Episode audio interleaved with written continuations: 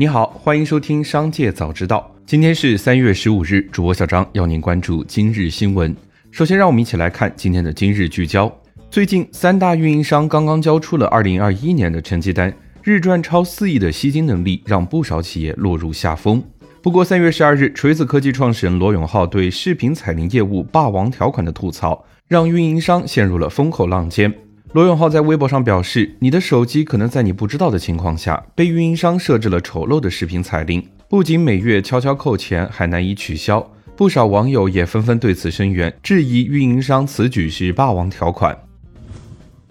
从内蒙古包头市应急管理部门获悉，二零二二年三月十四日凌晨，山东国顺建设集团有限公司负责建设运营的包钢五百万吨球团脱硫项目在检修作业时发生火灾。造成七人死亡。事故发生后，市委市政府主要领导及相关部门负责人立即赶赴事故现场，指挥开展救援及善后工作。事故原因正在调查中。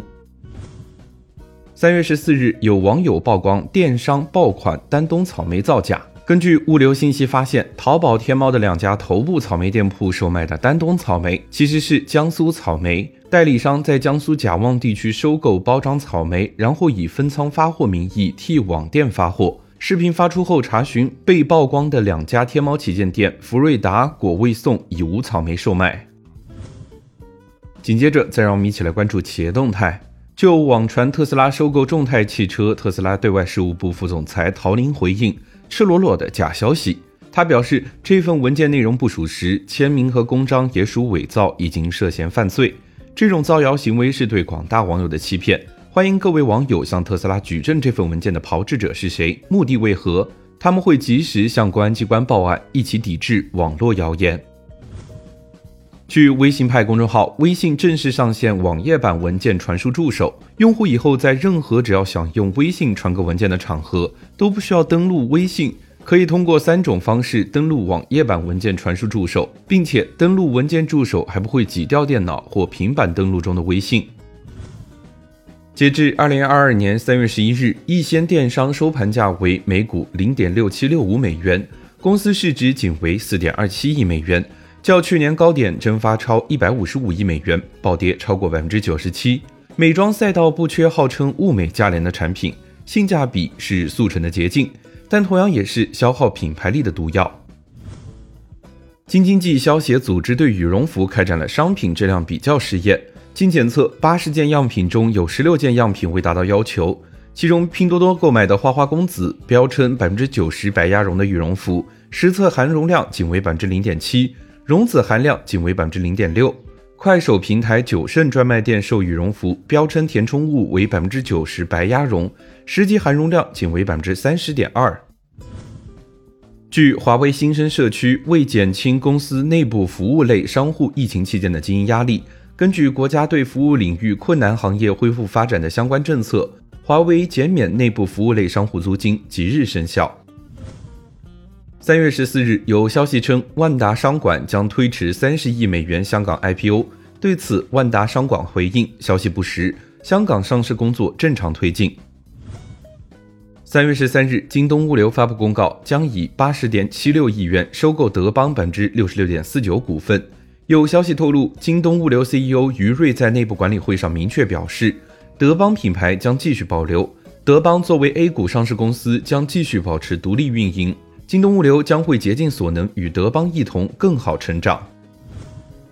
近日，富士相机在京东自营店发布声明，对旗下相机的缺货问题进行了解释。富士表示，受全球芯片紧缺及疫情对于商品供应链的影响，导致富士部分商品供应链紧张甚至缺货。此情况非营销行为，且会将持续一段时间。目前，富士新发布的 X-T 三零二、XS 十、X-T 四等相机均处于无货状态，商家隔一段时间会举行一次预约抢购活动，但基本都是秒罄。紧接着，再让我们一起来关注产业消息。三月十四日上午，A 股市场和港股市场总体继续下行，其中港股跌势依旧明显，受到上周五中概股大跌的冲击，港股科技股和互联网股再度重挫。恒生科技指数盘中再跌超过百分之七，再创该指数发布以来的新低。个股方面，阿里巴巴跌超百分之七，美团、京东集团跌超百分之十，百度集团跌超百分之十五。万国数据盘中暴跌超过百分之二十五。针对近日全国部分地区出现多点零星散发病例和局部聚集性疫情，为配合各地政府减少人员流动、减少旅途风险、减少人员聚集等疫情防控政策的落实，铁路部门将迅速大幅调整旅客列车开行，并出台旅客列车车票免费退票措施。自即日起，旅客在车站、幺二三零六网站等各渠道办理二零二二年三月十五日零时前已购各列车有效车票退票时。均不收取退票手续费，购买铁路乘意险和互联网订餐的一同办理。数据显示，九五后在职业上选择喜欢扎堆互联网，其中短视频制作、直播带货等行业成为不少年轻人的选择。北京某短视频制作公司负责人告诉记者，一天的简历试稿起码有十到二十个，好的编导年薪也在八十至一百万，刚入门的编导年薪也能超十万元。